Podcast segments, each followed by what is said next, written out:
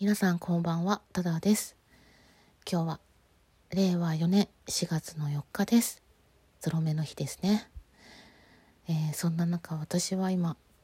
お布団の中でこの収録を撮っているんですけれども、いつもと違って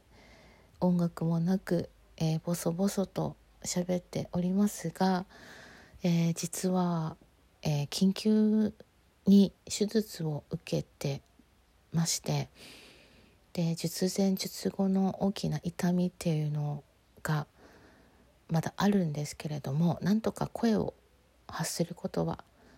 できそうなので意地でもこの声を皆さんに届けようと思ってというのも普段ね、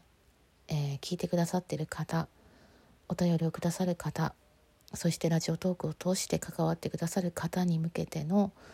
メッセージこれはあの届けたかったので、えー、短時間なんですけども喋らせてください。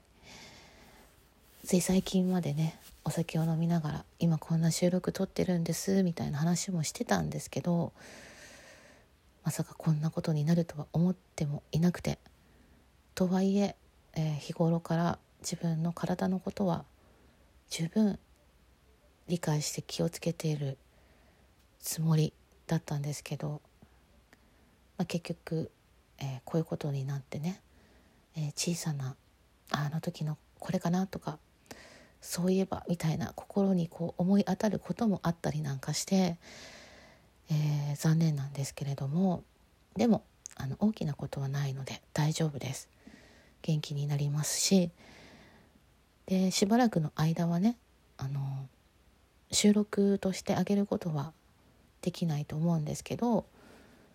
たまにどうしてもこう愚痴を吐きたくなったりとか痛いんだよって叫びたくなった時にはあの声をね張り上げるかもしれませんがそんな時にはね付き合っていただけたら嬉しいなと思ってます。で今はあのとにかく早く治ること、えー、治療に専念して、えー、頑張ることだと思ってますんでその間に皆さんの、えー、新着楽しい、え収録や配信を待ってますんでそれを聞いてね、え私は元気になりたいですし皆さんの元気玉を盗んで 泥棒して、え頑張りたいと思ってますのでどうぞどうぞよろしくお願いいたします。春になってもう本当に暖かくて桜も綺麗だし、ね、季節を感じてなんか穏やかな気持ちになるんですけど、